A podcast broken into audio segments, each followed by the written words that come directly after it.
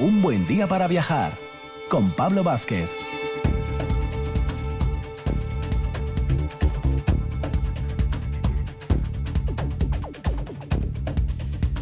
Muy buenos días y bienvenidos un lunes más a Un buen día para viajar. El programa de difusión turística, cultural, artística, gastronómica, etnográfica, vamos, que le damos un poco a todos los palos. Esta mañana nos vamos a acercar fuera del territorio asturiano, a la zona oriental. Vamos a visitar Santillana del Mar y específicamente su colegiata. Mariluz Quintana será nuestro, nuestra guía particular. Luego en Asturias nos acercaremos al concejo de Riosa y José Luis Cabo, el cronista oficial, nos hará una bonita ruta paisajística y minera. Y para finalizar, nos vamos al occidente y Beatriz Pérez, al frente de Vino Vidas, nos hablará del vino de Cangas. Mañana bien completita. Comenzamos.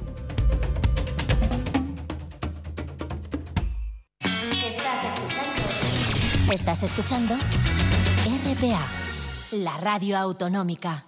¿Patrocinan esta sección? El 15, en Avenida de Roces 1111. El 15, tu momento del día para disfrutar con toda confianza. Un buen día para viajar con Pablo Vázquez en RPA.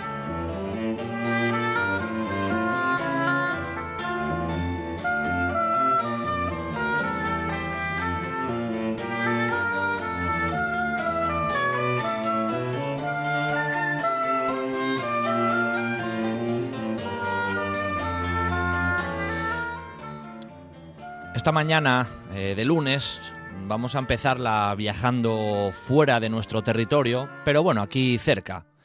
Hace no, no mucho tiempo nos acercábamos a conocer em, la población de, Comillas, en, en Cantabria, y hoy en las inmediaciones, también en Cantabria, nos vamos a acercar a otra de esas poblaciones que tanta fama y tanta repercusión a nivel, bueno, pues a nivel histórico y a nivel turístico tienen en la zona cántabra, ¿no? En la comunidad vecina. Me refiero a Santillana del Mar, que ni es santa, ni llana, ni tiene mar, como dicen ahí el pueblo de las tres mentiras. Para hablar de Santillana y para hablar principalmente de su colegiata, que es impresionante y monumento histórico-artístico, tenemos a nuestra amiga Mariluz Quintana, que ya estuvo aquí con nosotros hablando de comillas y que hoy la tenemos para hablar de nuevo de Santillana del Mar. Buenos días, Mariluz. Hola, buenos días, Pablo. ¿Qué tal? Un placer tenerte aquí con nosotros de nuevo. Igualmente. Bueno, Mariluz, hoy viajamos, viajamos a Santillana, bueno, cerca y de, de comillas, prácticamente cerquita, pocos kilómetros. Pero, pero Santillana es una población un poco diferente. Santillana ya según llegas percibes rápidamente esa sensación de que estás viajando casi en el tiempo. Y sin casi, es- estamos viajando en el tiempo, porque llegar a Santillana es como ir a- atrás pues cinco o seis siglos, o alguno más. Sí, ese, esos caminos empedrados que prácticamente según llegas ya tienes, ¿eh? que para caminar Sí, con sí, tacones lo es- no es lo más idóneo, eso también es verdad.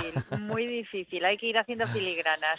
Pero bueno, coméntanos, coméntanos un poco cómo, cómo soléis hacer incluso los guías cuando os acercáis a Santillana y lo más recomendable, aunque la colegiata la vamos a dejar para, para la parte final, que para eso es un poco la estrella también, ¿no? En el día de hoy. Sí, sí.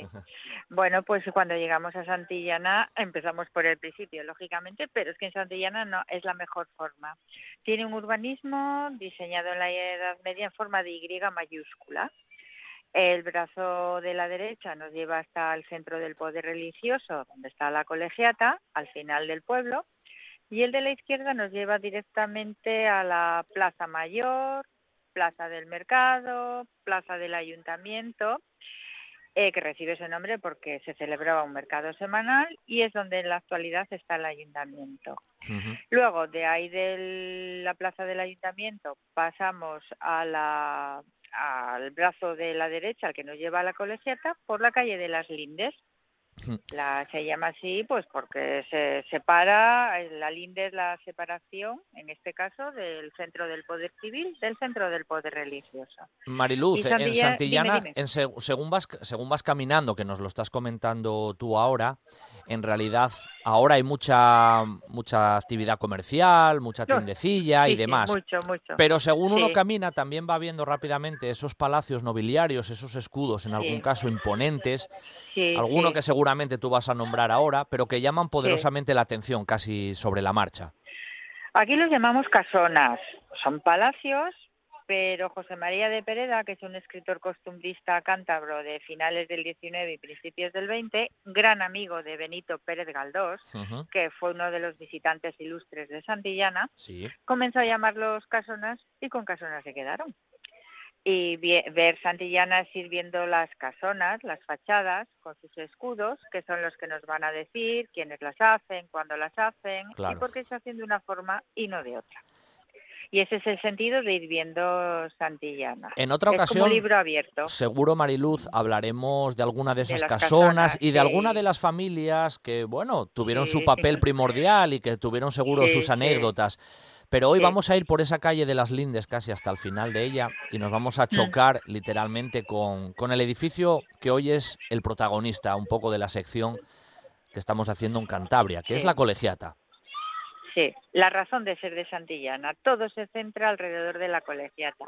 Es el edificio, por así decirlo en mayúsculas, alrededor del cual se centra toda la vida de, de Santillana. Es, un- es una iglesia, pero es colegiata. Y tenemos que ponernos en antecedentes. Siglo VIII. La Hmm, península es invadida por los musulmanes, que vosotros y nosotros tenemos mucho, Algo sabemos. que, eh, algo sabemos de ello. Bueno, pues este pueblo no se llamaba Santillana, se llamaba Planes. Y cuando es invadida la península por los musulmanes, muchas reliquias son traídas al norte. Hmm. La geografía siempre jugó a nuestro favor. Eh, Efectivamente. esos picos de Europa que impidieron que la- los musulmanes se asentaran aquí, pues como en el resto de la península. Claro. ¿Y qué sucede? Se traen muchas reliquias para evitar que sean profanadas por una fe tan distinta. Esto se hizo en todo el norte. Y aquí a Planes se traen los restos de Santi Iliana, nombre de Santa Juliana de Nicomedia en latín. Eh, ¿Quién era, ¿Quién era un tiempo, poco esta, esta joven, Mariluz? Pues si nos situamos a, a finales del siglo III, principios del IV, Juliana, Iliana, nace en el seno de una familia adinerada. De hecho, su padre era encargado de organizar persecuciones contra los cristianos. Ella se convierte al cristianismo, la, la intentan casar con un hombre que ella no quería, bueno, pues ahí empieza un rifirrafe y ella se votó de castidad. Eh, si nos ponemos con la mentalidad de la época, la condenan a morir y antes que sufra bien, pues para evitar que su ejemplo cunda entre las demás jóvenes. Y esto hace que enseguida sus restos alcancen gran fama y gran, y gran renombre. De Turquía, en Nico- la región de Nicomedia, son llevados a Italia, Ujú. ahí están hasta el siglo V, que están traídos a España. Suele están pasar, por el sur suele pasar y en en el Mariluz. siglo VIII se traen al norte. Que, Dime, su- dime. que suele pasar, Mariluz, que en esa época de las persecuciones ahí de los emperadores, de Diocleciano y demás, Sí, tenemos sí. muchos casos de, bueno, de lo que son santos y santas que fueron surgiendo sí, y que sí. se desarrollaron que- y que tienen historias casi comunes de cómo llegaron a algunos puntos determinados de la península. Sí, porque además eh, hay que pensar que en ese finales del siglo III, principios del IV, el cristianismo está en plena expansión. Se necesitan mártires, personas que todos hemos eh, leído, eh, que muevan a la fe al, al resto, a sus, a sus contemporáneos y de esta forma se, con- eh, se conviertan a la fe cristiana. En ese contexto histórico situamos a, a Juliana. Bueno, Y como te dije, la traen aquí Sí. y al poco tiempo se descubre la, la tumba del apóstol Santiago en Compostela. se junta todo. muchos todo, se une todo. Y los peregrinos vienen haciendo el camino de Santiago, el de la costa, que en aquellos momentos era el más, más conocido, más que el camino francés que se puso de moda en el siglo XVIII. Sí, después. Y entonces los peregrinos no vienen a planes, vienen a ver a Santi Iliana, ese nombre de Santa Juliana en latín, que al castellanizarlo deri- deriva en Santillana. Claro. De ahí el cambio de, de nombre. Es una curiosidad Y ese es interesante el- ese, sí, el señor. origen. Dime, Ay, dime. No, que te decía que es, que es una, bueno, una bonita historia de cómo surgió el nombre Sí. actual de Santillana, Sí, cuando en sí, origen la población se llamaba, bueno, de otra, Planes. de otra manera. Planes. Bueno, sí, los restos de, de la santa llegan y a partir de ahí comienza un poco lo que es la historia de la veneración prácticamente hacia esos restos. ¿no? Estamos en camino de Santiago, lo mismo, los peregrinos vienen en barco, vienen haciendo el camino de la costa. Y eh, allí había un pequeño cenobio donde se guardan los restos de, de Juliana. Con- comienza a venir tanta gente que se necesita hacer un edificio más grande y así es como surge la, la iglesia, la colegiata. Hablamos de finales del 11 y principios del 12, en plena eclosión del, del románico aquí en el norte.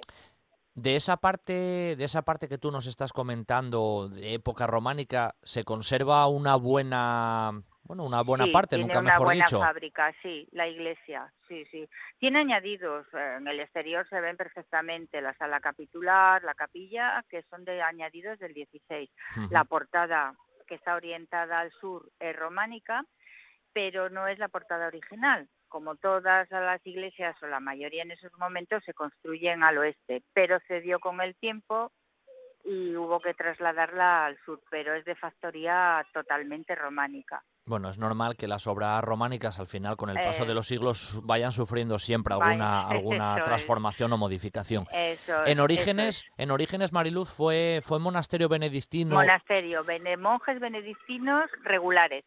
y luego se convirtió en lo que fue, ¿no? Y lo que tenemos en colegiata. Eso ya Sí, fue mm, con otra Eh, orden. eh, mm, con los mismos monjes benedictinos pasaron a ser canónigos de San Agustín. Ah, pasaron a canónigos de San Agustín. Y de ahí siguen, bueno, pues el nombre de, de colegiata. Trabajan exactamente igual que los, mm, lo diré, que los que los monjes, Sí, sí, sí, pero además enseñan. De ahí el nombre de colegiata, de colegial de enseñar. Claro, claro. Y así es como la conocemos, la colegiata. ¿Qué época sería el esplendor de, de la colegiata si tú tuvieras que Hasta decir? ¿Sería ese periodo? Hasta el 14. hasta, hasta el 14.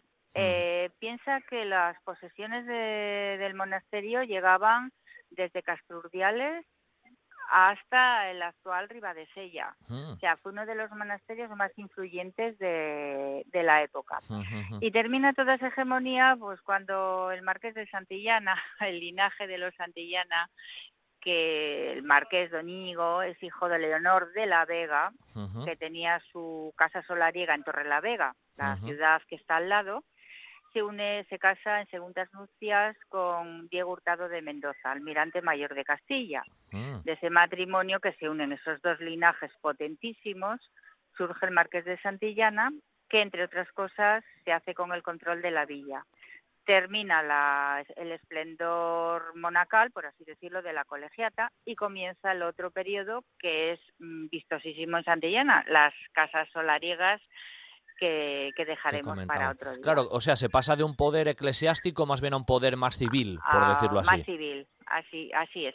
Fíjate si Santillana era importante que a partir del siglo XVI le, le combate con Santander, por así decirlo, o le disputa, mejor dicho, la capitalidad de, de De- en, a- en aquellos momentos de la región. Claro, y es claro. en el 18 cuando Santander se lo lleva. ¿Y sabes por qué? ¿Por qué? Por una pequeñita diferencia, porque Santander tenía puerto de mar. Claro, claro, y claro. Santillana tiene mar, pero no tenía puerto. Claro, no tenía una salida es, tan clara como Santander hacia, hacia el mar. Eso es, eso es. Sí, Ah, pero- Esa es la causa porque la Santillana no es la capital de, en es- ahora de, de la región. Pero como tú dices, sí se disputó el poder con, con Santander, lo cual ya le Sí, da un sí, valor y se sabía el valor que tenía en aquellos, en aquellos de ahí momentos. los dos, añadi- dos de los añadidos que te he comentado, la sala capitular y la capilla, eh, pelearon y cada uno, Santillana por su lado, Santander por otro, embellecer todos los edificios religiosos para que cuando viniera el enviado del Papa, el delegado papal, Claro. eh, le gustase más una o se decantase más por una que, que por la otra. Oye, Mariluz, cuéntanos un poco así en planta, cómo es la, la distribución más o menos de, es de una la construcción. típica planta cruz latina que no el, eh, no marcada en, en planta, es decir, los lados del crucero son exactamente igual, tienen la misma anchura que las naves, planta de tres, de tres naves, la central un poquito más ancha y más alta que las laterales, los típicos elementos románicos, arcos de medio punto, eh, bóvedas de cañón, eh, en los ábsides bóvedas de horno, que- típicos capiteles románicos, y el claustro que está en, el, en la fachada norte. Vamos al claustro, vamos al claustro, el Marilu, porque el claustro cuando entras maravilla. es especial. Tiene unas Es partes especial, especiales. en la- es en las representaciones de los capiteles, lo- algún enterramiento que incluso también tiene cierta importancia Sí, y sí, demás. sí, es que el claustro en su día sirvió de enterramiento, lo que es la zona verde hoy, como la- muchos claustros, unos eran utilizados como plantas medicinales, para plantar las plantas medicinales, otros como enterramientos, en este caso de monjes, abades y gente pudiente que podía ser enterrado ahí. Lo que pasa que hoy ya no queda nada y de ahí que en el claustro estén las tapas de algunos sarcófagos y dentro de la iglesia también hay algún sarcófago. Claro. ¿Hay así alguno de, de relevancia que tú le, le dieras un poco más de valor o que tú nos Sí, pudieras comentar? hay uno que es muy vistoso que está en la nave del, de la, lo diré, de la epístola, Sí. eh, que es eh, que de una mujer llamada Doña Fronilde. Mm. Y estamos hablando finales del 11 y principios del 12, al principio de la colegiata. Y choca muchísimo que una mujer en aquellos momentos estuviera enterrada ahí. Sí, eso es llamativo, ¿eh? muy- Sí, es sí. muy el nombre es raro, pero se dice que bene- eh, fue una gran benefactora de la de lo que soy la colegiata, le hizo muchas donaciones de tierras, de dineros y por eso está enterrada ahí. Y en el claustro hay dos tumbas ya posteriores de sarcófago también del 17 de la famosa familia Polanco. Ah, Los claro, Polanco de hoy de la actualidad, pues tiene en su casona también su torre, la torre de Don Borja en la plaza del- del ayuntamiento Sí, sí, sí. pero sí, dos sí. antepasados están enterrados en la colegiata. Cierto. En el, en el conjunto, vamos a decir así, de representaciones escultóricas de, de los capiteles, que en alguno de los lados es impresionante, estamos hablando también de la época románica. El románico tiene Sí, ese encanto especial, se conserva muy bien. ¿Se conoce un poco más acerca de quién trabajó eso? ¿Hay algún dato? Eso está todo en el anonimato. Está un poco todo en el anonimato. Hay, lo- hay los expertos. Aquí tenemos un gran hombre que ya falleció, Miguel Ángel García Guinea, gran estudioso del románico de aquí de Cantabria y del norte de la provincia de, Palan- de Palencia. Lo enlazaba con el maestro de, de Fromista. De los capiteles de Fromista también, pero en realidad mm, no se sabe el nombre. Es No. anónimo, también lo enlazan con los capiteles de, con el maestro Mateo de Santiago de Compostela, pero realmente documentación no hay escrita que nos diga que corresponden a tal o cual factura o a tal o cual maestro. Sí que son una auténtica joya esculpida en piedra, sobre todo el, el lado sur. Sí, es, Es donde más destaca el lado sur, ¿eh? Eso es. Además hay algunas columnas dobles que son muy, muy tienen ese punto original eh, también. Son columnas pareadas y cada dos columnas pareadas hay una hay una de cuatro, cuatri- son cu- cuatro columnas. Sí, sí, sí, sí. Bueno, que al final mm, co- el conjunto en sí de la colegiata ya es muy importante, es monumento histórico, es una joya del románico, pero dentro de esa Sí. joya el claustro tal vez sea la estrella. La estrella. El claustro, yo ya te digo, sobre todo el lado sur, que son los capiteles, son una auténtica historia. Te combinan escenas del Antiguo Testamento, del Nuevo, y escenas, alguna escena de la vida cotidiana. Mariluz, alguno, dime, dime. ¿cómo, cómo la gente que va ahora de, de Asturias y se acerca a la colegiata, cómo es un poco el plan de horarios y todo eso? ¿Está un poco todo tra- trastocado ahora con la pandemia o más o menos los horarios son normales? siguen siempre. Sí, siguen como siempre. Hay que pensar que la colegiata es una de las niñas bonitas de, de aquí de Cantabria. Claro. Y digo lo de las niñas bonitas, a mí me encanta también, por ejemplo, Santa María de Leveña, Ujú. mm, mozárabe allí en el corazón de los picos. Un día Y son dos iremos, de ¿eh? las Un día igle- iremos. eh, iremos, iremos. Son dos de las iglesias que me encantan por eh, su arte, por su arquitectura, por el enclave, y luego la gente que las cuida, que las enseña y que las conserva. Y eso hace que, uniendo a lo que me preguntas de visitar la colegiata, no hay ningún problema. O sea, la gente que está ahí al cuidado de ella son encantadores y van a facilitar en todo momento eh, el acceso. No hay ninguna restricción, salvo, pues eso, las las mascarillas, el gel y el aforo. Sí, sí, lo que es ahora un poco las medidas de poco, seguridad pues, en los habituales. sitios, en todos los sitios. Mariluz, en el, en, el, en el claustro nos comentabas algún enterramiento que hay. Mm, si no me equivoco, ¿no está enterrado por ahí también el obispo Pelayo de Oviedo? ¿O se habla del También, también, enterramiento? también, porque, también, al lado, eh, paralelo al de los, lo diré, al de los Polanco. porque el obispo Pelayo en Asturias es un personaje muy relevante, ¿eh? que hizo unos Sí. escritos muy importantes y demás. Y bueno, es un personaje de relevancia en el medievo, en el medievo asturiano. O sea que, Sí, sí, pues ahí está, ahí está. ¿cómo fue, cómo iría a dar ahí a Santillana? Bueno, y tú que Cantabria Asturias en aquella época. Es que en aquella, era- es que ahora nos, era, éramos, éramos más, éramos más unos. Éramos lo Ven- mismo. eh, éramos lo mismo, o sea, los límites que hay ahora en la actualidad son, son de pues de ayer mismo prácticamente, en aquellos momentos no. Y se hablaba de las Asturias de Santillana y demás, o sea que Exactamente, De las geográficamente... Asturias de Oviedo, o sea, es Claro. que geográficamente éramos uno. Por eso te decía el otro día que es que pasar de Cantabria a Asturias y de Asturias a Cantabria es una continuidad geográfica mm, en el carácter de la gente, en todo, o sea, no es no estábamos divididos como o separados como estamos como estamos ahora.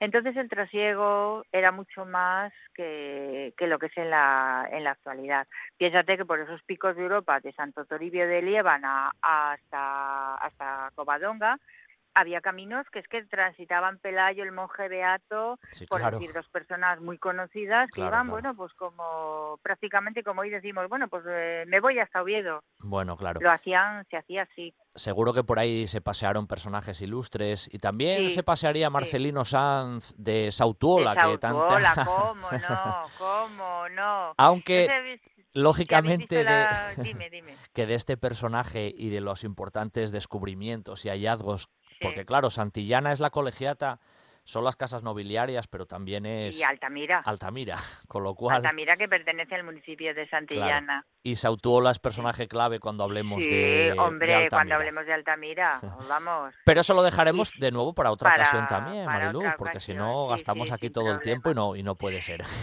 Sí, así es. Bueno, Mariluz, nuestra sección de hoy contigo la finalizamos aquí, no será, no será sin duda la, la última.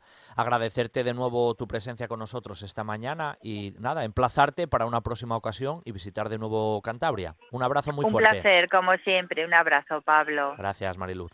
Adiós. Adiós.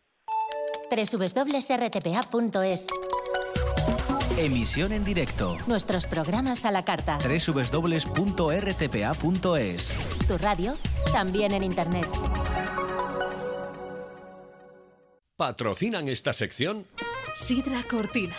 Visita nuestro Yagar. Visitas guiadas con degustación y nuestro restaurante Amandi, al ladito del Yagar. Sidra Cortina. Compromiso con nuestra tierra. Un buen día para viajar. Con Pablo Vázquez.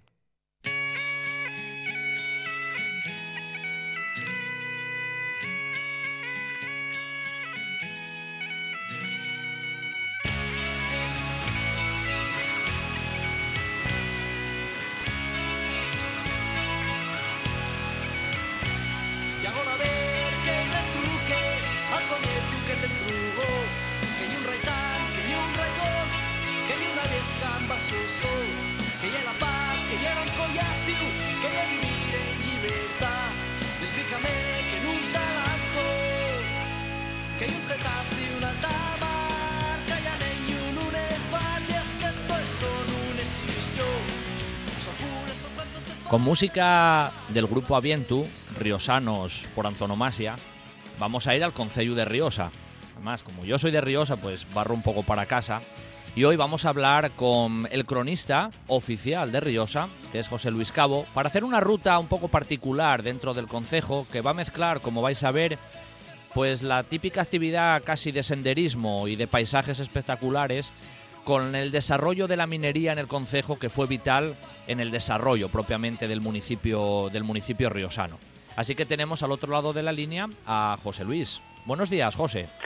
Hola, buenos días, Pablo. ¿Qué, ¿Cómo vamos? Bienvenido, ¿eh? bienvenido a la radio de Asturias y un placer tenerte aquí a través de, de las ondas. Así que... Un placer para mí también. bueno, José Luis, como cronista oficial de Riosa, tú eres el anfitrión idóneo para recorrer muchos de los caminos y senderos que tenemos por el concejo y que además en muchos casos han ido olvidándose o quedándose incluso en el olvido, nunca mejor dicho, pero que poco a poco se están dando a la luz y poco a poco se van desarrollando y dándose de nuevo a conocer. Y tú en eso tienes un papel importante. Pues eh, desde, desde mi punto de vista es una cosa importante el recuperar todas esas actividades o, o esas rutas eh, que van por la zona de, de, de, la minería, que nos recuerdan el esplendor que tuvimos en unos años y que duraron ya un siglo y medio o más de, claro. de explotación.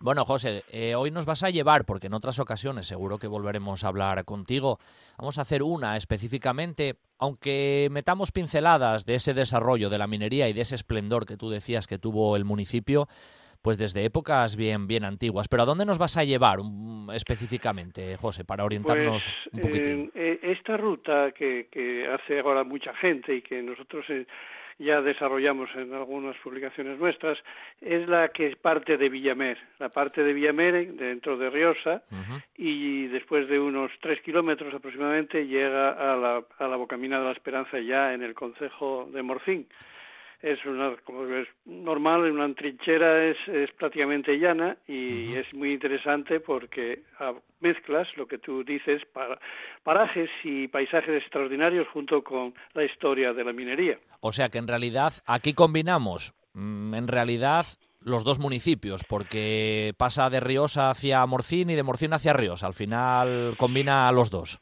Pues exactamente. Claro, eh, yo quiero pero, pero poner de manifiesto una cosa muy importante que es el origen de la minería.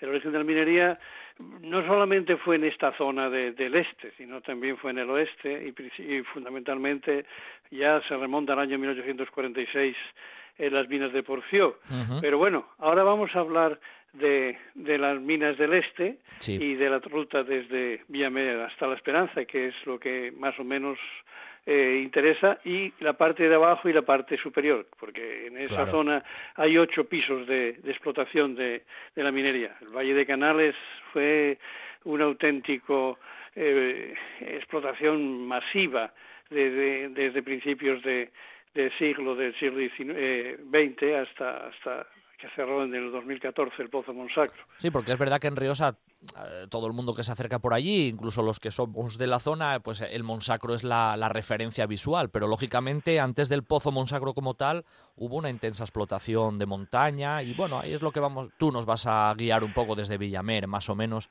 para, Pues- bueno, para ver por dónde transcurre y lo que vamos viendo. Pues muy bien, no hay ningún. Vamos a ver, salimos de- del Villamer por lo que conocen ellos como la trinchera de 200, aunque es el nivel 256 Ujú. de la explotación del este. Y eh, primero es una zona de, de, de, de castaños, una zona eh, de valle eh, bastante profundo, que es el Valle de Canales, el Valle de Canales que, como yo digo, es el gran escenario de la explotación. Sí, Eh, eh, pasamos por, por esta zona y pronto encontramos los vestigios de, de, de la minería, porque tú tienes ahí, en- llegando a la, boca, al, la bocamina del 256, que Mm. cortaba la capa oeste, pues tienes ahí un pequeño túnel, tienes eh, la bocamina, tienes por encima el cabrestante del, del planón, que Claro. tiraba de, de los vagones que en un principio eh, descendente y ascendente fu- funcionó que bajabas al, al nivel 91 y, y, y por ahí, por la parte superior, es una cosa muy interesante porque en ese valle de canales en- de este nivel del 256 partían dos planos, uno al, al 306 y otro al 356 que llamaba la oficinona, que hay un túnel precioso, el tunelín, sí, y, y por encima es todos estos planos llevan el nombre de una persona eh, era la persona que frenaba que estaba en cada plano. Por Sí. ejemplo el del 306 era el plano de Gavino. El plano de Gavino tú lo conociste. Eh, y, y, el, y el, el otro el que llevaba el 356 de la oficinona era el plano de Luis y el, superior, el del 406 al 456, era el plano de, de Juaco. O sea, se les daba el nombre, se les daba el nombre propio precisamente Sí, porque estaban por allí, a la persona responsable. Sí, sí, sí. Es muy interesante porque porque todos ellos eh, los conocen. Y después allí, precisamente, en el, en el 256, tienes el edificio del cabrestante. No ya el primitivo, que era vapor, sino Mm. el del que hubo después, que era eléctrico, en el que estuvo muchos años eh, Faustino Viejo, Ujú. y era donde estaba también el Turullo. Claro, no sé claro. si sabrás lo que era el Turullo. Sí, pero coméntanoslo para que los oyentes lo sepan certeramente. El turullo, pues eh, se utilizaban para dar precisamente a los, en los distintos eh, cu- cuando salían y entraban los mineros, pues sonaba el turullo que llaman. Y es Como importante porque marcaba así, ¿eh? marcaba la hora. Claro. Y sabía la gente qué hora era cuando tocaba el turullo. Claro, claro. Eso hay que Eran los distintos relevos que salían o entraban, pues marcaba la entrada o la salida de, de, de- para, de- sí, entrar en para el trabajo. Que en Sí. aquella época que estamos hablando, desde finales del XIX y bueno, el desarrollo del siglo XX, en esas zonas habría un tránsito de gente y de personas importante, ¿no? Viéndolo muy como lo vemos muy ahora. importante. Tú imagínate, imagínate que mm, el desarrollo fundamental de la minería fue después de la guerra civil, claro, Claro. y sobre todo después en el año 50, cuando se hicieron los, las viviendas de, de Lara. Ujú. Fíjate tú, en, eh, ahí en varios en varios momentos, eh, entre 1950 y 1960, se hicieron casi 400 viviendas de, para gente de, de la mina. Claro. Gente de la mina, que porque tú imagínate que en ese año, en esos años, nacían 150 personas al año en Riosa y ahora no nacerán dos.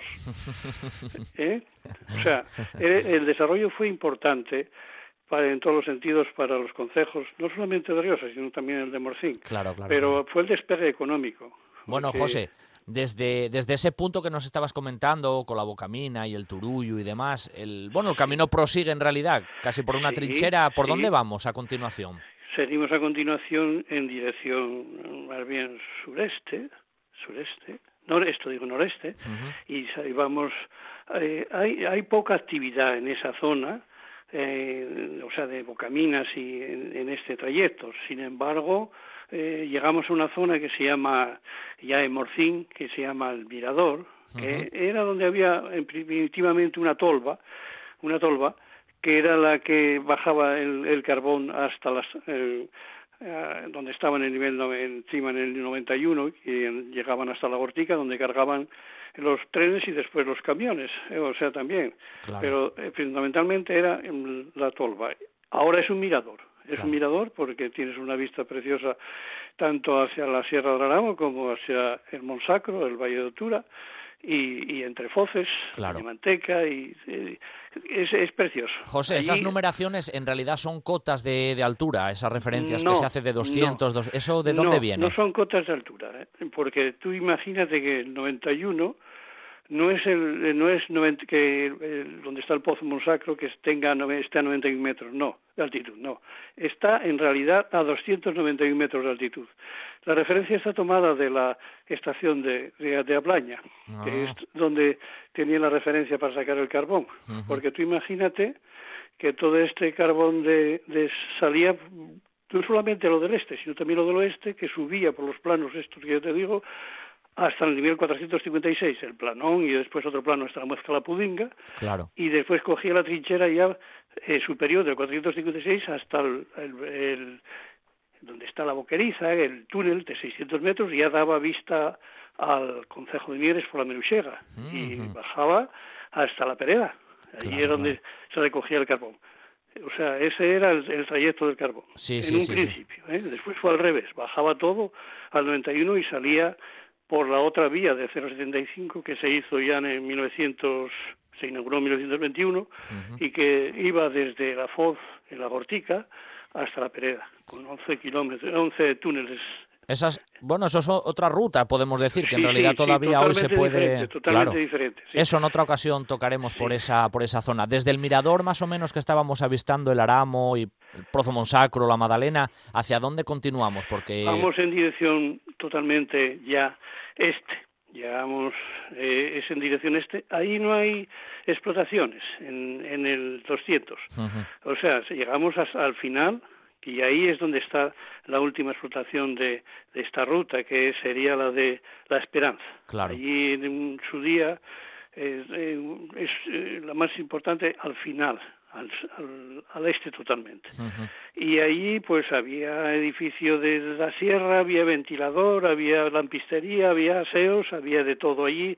Era la actividad importante en aquella. Pero no obstante, por encima de esta hay unos planos inclinados y unos caminos que suben hacia arriba, te trasladan a la otra, la del 456, que es donde estaba el túnel de la Boqueriza. Claro, y en esa zona está también, la, un poco antes de llegar al túnel de la Boqueriza, está la Bocamina de la Raíz y allí era un, sitio estratégico para el cruce de trenes, para las locomotoras eh, hacer eh, surtirse de agua, eh, todo. Era un punto, un punto casi estratégico en ese, estratégico, sí, sí, la raíz, pero eso en el nivel 456 por arriba cuando la primitiva, porque es que hay que hacer referencia a eso, a que hay dos, había dos, dos vías de evacuación. En un principio, la más antigua, que fue hecha en 1902 por el túnel de la Boqueriza, y la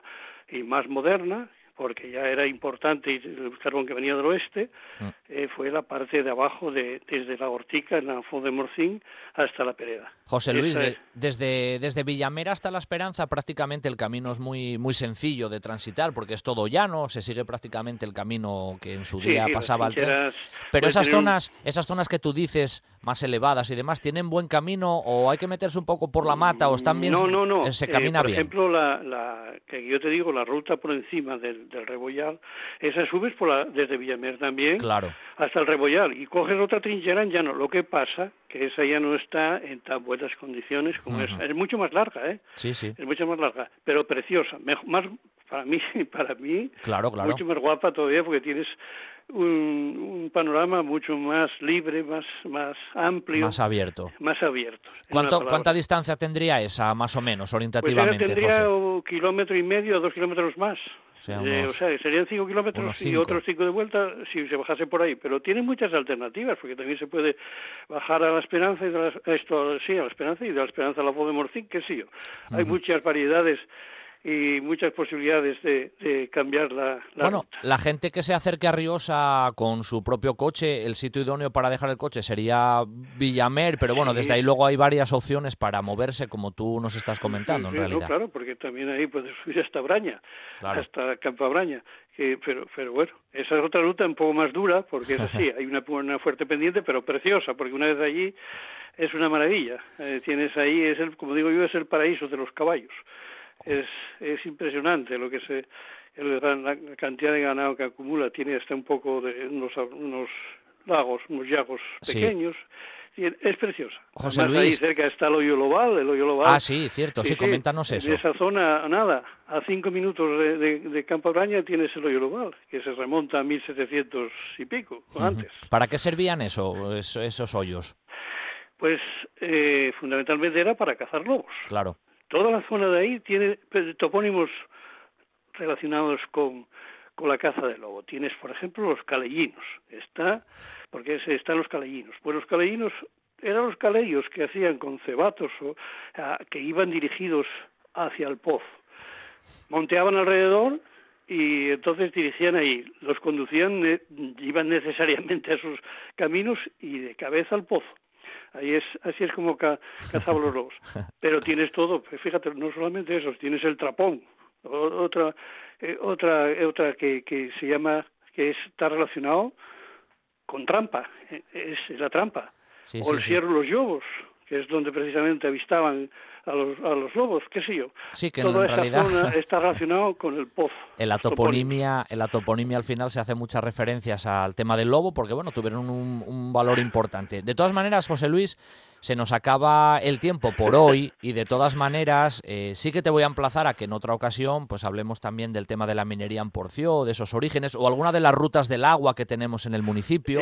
o sea que hay ahí mucho para, para sacar todavía. Hay mucha tela que cortar, sí, sí, porque eh, bueno, eso no solamente eh, las rutas estas que dices tú del agua y de y de los orígenes del carbón en, en Porció es que hay solamente esta zona de aquí también estaba vinculada con la de Porcio, porque había un camino llamado la carreterona, que en principios del siglo XX, pues también llevaban el carbón hasta Porcio para después transportarlo hasta Trubia. Es lo que pues decimos siempre, José Luis, que al final en Asturias otra cosa no, pero rutas, paisajes, minería y demás tenemos para dar y tomar. Te emplazo para una próxima ocasión y te agradezco tu presencia esta mañana con nosotros. Muchas gracias, José. Gracias a ti, Pablo. Un abrazo. Y muy bien por todo lo que estás haciendo. Gracias. Hasta la próxima. Hasta luego.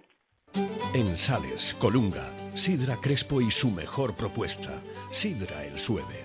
Visitas guiadas a nuestro Yagar bodega tradicional donde podrás degustar nuestras últimas propuestas, espichas con el sabor y el ambiente de un auténtico yagar. Amplios espacios en los que escanciamos nuestra sidra el sueve directamente desde nuestros toneles centenarios. Asador para disfrutar de las mejores carnes a la brasa. Sidra Crespo es Sidra el Sueve. En Sales, Colunga. El sabor de la tradición más actual. Si conmigo, en el área residencial de Nuevo Roces, Café para el 15. Gran variedad de desayunos, menú del día, una amplia carta de cervezas y los fines de semana, el mejor ambiente de copas. Vive los mejores eventos deportivos con nuestras siete pantallas gigantes. Y por supuesto, con todas las medidas de seguridad para que solo te preocupes de disfrutar. Avenida de Roces 1111 en el área residencial. Te esperamos en el 15. En la finca Villa María, en Cangas de Onís, Villa María Restaurante, una casa de indianos preparada para el disfrute de todos.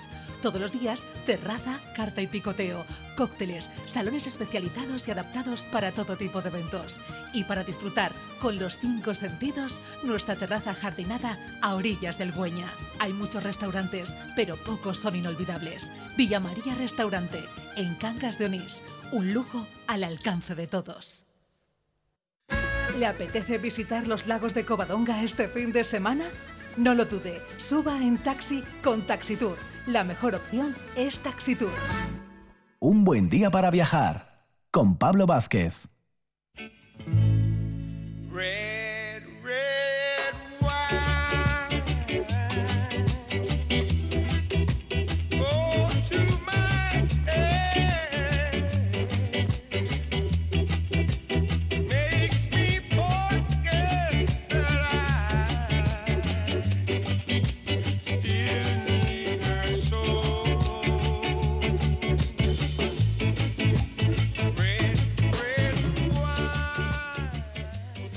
Para terminar esta matinal viajera de lunes, nos vamos a acercar al occidente de Asturias, al concejo de Cangas del Narcea, pero no para hablar de ningún monumento, que hay muchos, ni tampoco de un aspecto de ruta, de senderismo ni de paisaje, sino que más bien vamos a hablar de algo que es muy típico, gastronómicamente hablando en esa zona, que no es otra cosa que el vino de Cangas.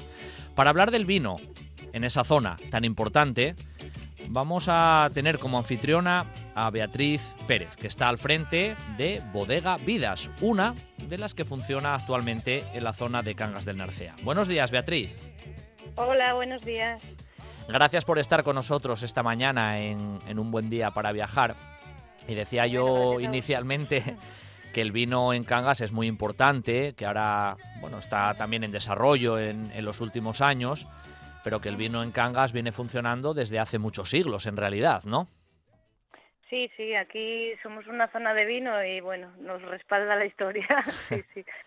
Sí, sí, desde el siglo XI que se fundó el, el monasterio de Cores, pues los monjes trajeron la vid y, y bueno, no se, no se ha perdido nunca, aunque aunque tuvimos una época de casi desaparición, pero bueno, aquí. Oye, aquí lo- los monjes eran espabilados, porque normalmente son los que trajeron, en muchos casos, inventaron las cervezas, también los que cultivaron Sí. para hacer el vino. Eran espabilados, ¿eh? Estos monjes. Sí, hombre, bueno, eran los que estaban un poco más preparados, ¿no?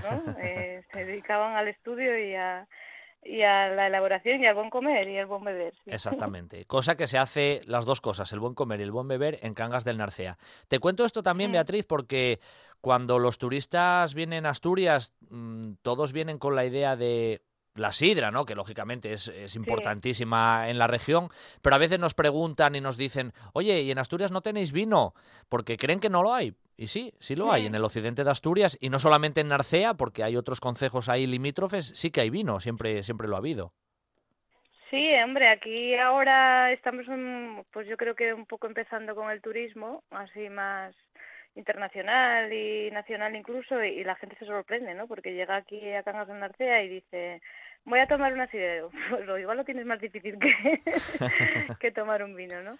Eh, vienen con la idea de Asturias Sidra y bueno, pues les sorprende porque aquí culturalmente pues somos somos de vino. Mm, se elabora en las casas, se bebe vino, ten- estamos eh, acostumbrados a ello y no pues no, no tanto sidra no aquí sidra pues la verdad que hay hay poca y no no, no tenemos la, la afición tanto como como con el vino Bueno, que al final es lo que decimos. En Asturias tenemos de todo. Hay sidra, todo, pero también tenemos sí. vino. O sea, que en ese sentido no hay problema. sí. Decías tú antes, es. Beatriz, que, que es verdad que a lo mejor en épocas medievales hay un- una producción de vino importante, pero luego también hubo ahí un cuesta abajo, una decadencia, que ahora Sí, se ha bueno, vuelto a retomar, ¿no? Ahora la cosa ha cambiado. Sí, a ver, eh, pues coincidió con, con, eh, con la minería, ¿no? Pues cuando se abrieron Claro. las minas, pues la gente abandonó la viña para, para irse a trabajar y Claro. tener un sueldo digno y, y bueno, eh, la consecuencia fue pues el abandono del viñedo y pues eh, lle- llegó a haber unas 2.000 hectáreas de viñedo registradas y, y a día de hoy que estamos recuperando y plantando nuevas viñas, pues no hay más de 100 hectáreas, ¿no? Entonces, bueno, Bueno, eh, hace unos unos 20, más de 25 años que se que se empezó con el proyecto Vino de Cangas y y bueno, ahora estamos yo creo que en una etapa pues dulce con, con, con bodegas que se están abriendo, plantaciones que se están, mm, se recuperando, recuperando y bueno, pues pues poco a poco, sí. Bueno, esto es como todo. La moneda, según por el lado que la mires, tiene cosas buenas y malas. A lo mejor el vino dejó de tener ese tirón que tenía porque llegó la Mm. minería y generó una actividad muy importante a nivel Claro. industrial, pero cuando la minería comenzó también su decadencia, volvió a recuperarse Claro. el tema del vino. O sea, al final un poco la cosa Sí, fue por volvemos a- al origen, ¿no? Volvemos al origen. Eh, eh, ahora, a día de hoy, pues no hay ni una sola mina abierta eh, Claro. en, en Cangas y bueno, pues sí que pues hay ganadería, eh, pues hay mucha miel también Claro. y vino. es lo que, lo, que- lo que tenemos: carne, vino, miel, bueno. En el siglo, en el siglo XIX hubo también una, una importante problemática que fue el tema de la, de la filosera, aquella plaga que también generó bastantes dificultades a nivel de producción de vino en Asturias. Bueno, en realidad aquí tuvimos suerte porque llegó más tarde que en otras zonas, ¿no? Al estar más alejados, pues llegó llegó más tarde y ya en aquel entonces había pues unos empresarios importantes en la zona que se dedicaban al mundo del vino y trajeron pues a expertos franceses para, para que hicieran aquí el- los injertos en pie americano, que es, es la, la única solución que, se, que hay y que, Claro. se, que se buscó hacia la filoxera. Y bueno, tuvimos la, la gran suerte de, de, que, de que en ese entonces hubiera esa gran actividad eh, de vino aquí, porque gracias a eso pues se injertaron las, las, las uvas autóctonas que ahora podemos disfrutar y todavía se conservan. ¿no? Claro. Si no, pues en otras zonas se trajeron eh, pues uvas de Francia uvas de otras zonas de España y bueno, o sea, hay, hay aquí tenemos mucha riqueza en variedades y, y es gracias a, a eso. De hecho, vamos a hablar ahora un poco. aquí. Sí, vamos a hablar un poco ahora de las de las variedades que incluso vosotros utilizáis en vuestra bodega o las que se suelen utilizar Sí. habitualmente en la zona. Pero quería reseñar que sí es verdad que hay tres hitos muy muy importantes para para lo que es el vino de Cangas, Mm. prácticamente seguidos, porque en el 2001 eh, se reconoce la indicación geográfica protegida eh, vino Mm. de la tierra de Cangas, y al año siguiente se da el tema del Consejo Regulador Vinos de la Tierra de Cangas y prácticamente luego ya en el 2009 mm, se constituye la, la denominación de origen, que eso ya fue casi un paso definitivo en el avance.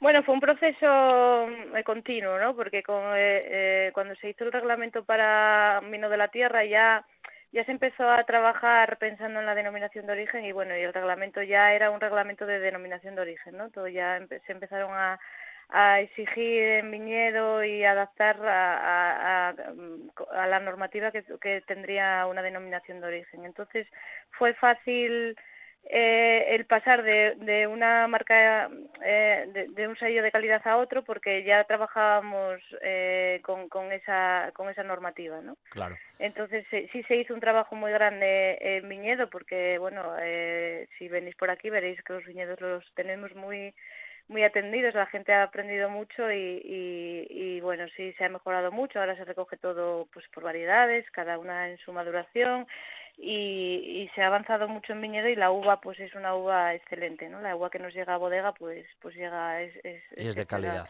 Bueno, Beatriz, ¿y qué y cuándo surgió Bodega Vidas?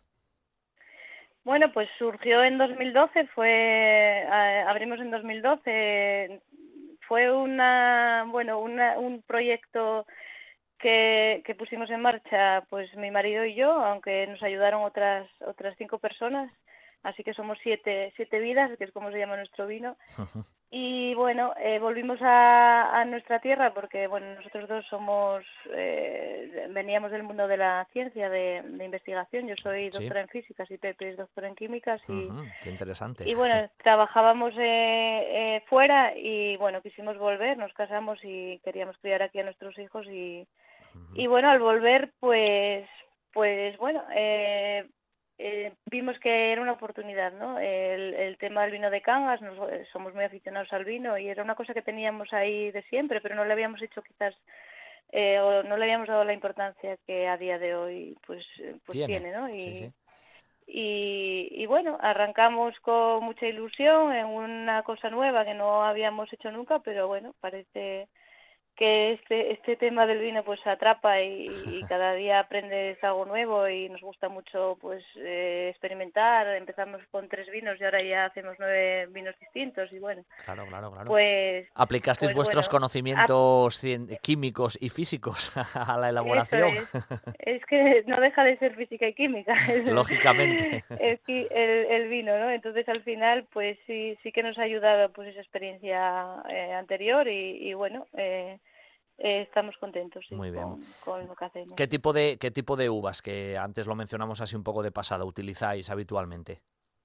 Bueno, nosotros trabajamos con las uvas autóctonas, que son las, las, las uvas de aquí y son las que diferencian los vinos de aquí con respecto a otros vinos, ¿no? Pues son en, en, en blanco albarín blanco y en tinto es albarín negro, carrasquín, verdejo negro.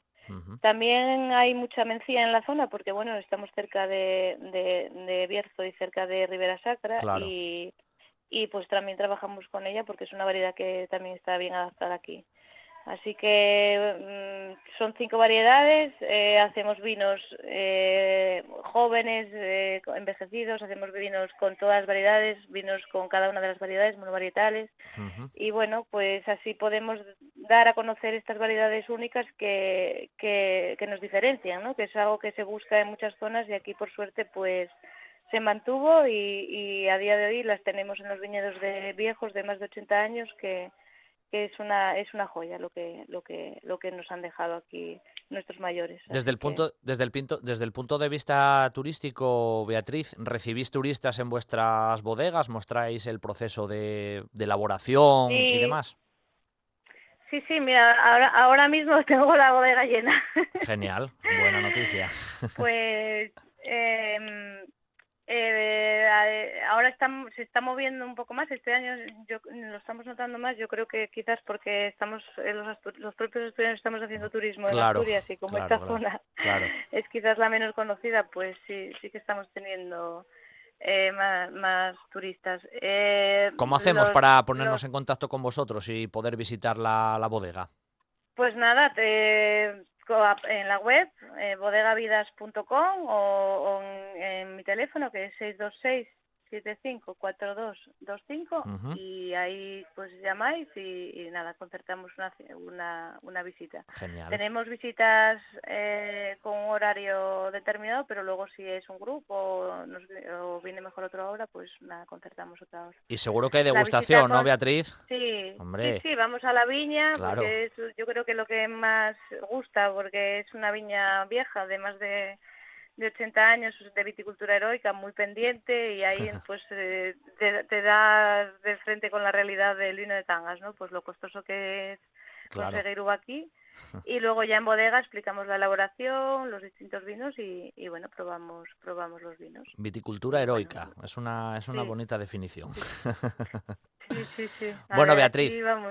Ha sido, ha sido un placer tenerte aquí, que nos comentes la importancia de- del vino de Cangas, eh, su, su crecimiento en los últimos años e invitamos, lógicamente, a los asturianos, como casi bien decías, a acercarse Sí, a sí, conocer La, la bodega Vidas y a conocer Cangas del Narcea y degustar Claro esos, sí. esos vinos. Muchas gracias, Beatriz. Claro que sí. Nada, gracias a vosotros por, por acordaros de, de nosotros. Un abrazo, hasta la próxima. Un abrazo, un saludo. Sidra Cortina, en Amandi.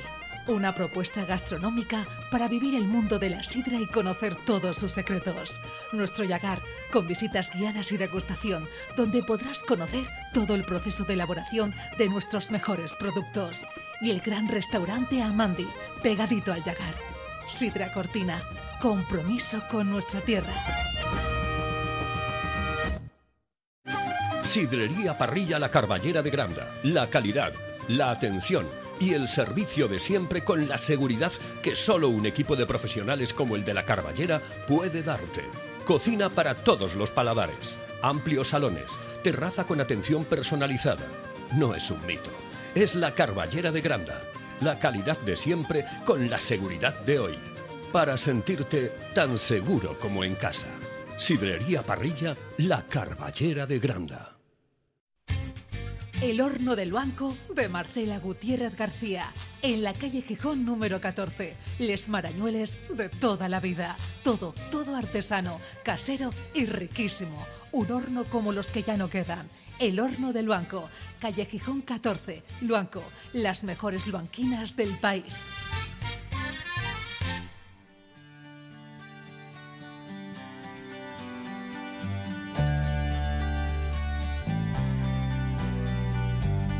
Y hasta aquí nuestro tiempo matinal del lunes. Mañana será de nuevo un buen día para viajar. A los mandos técnicos, Quique Reigada. Al micrófono, servidor Pablo Vázquez. Mañana más. Hasta mañana.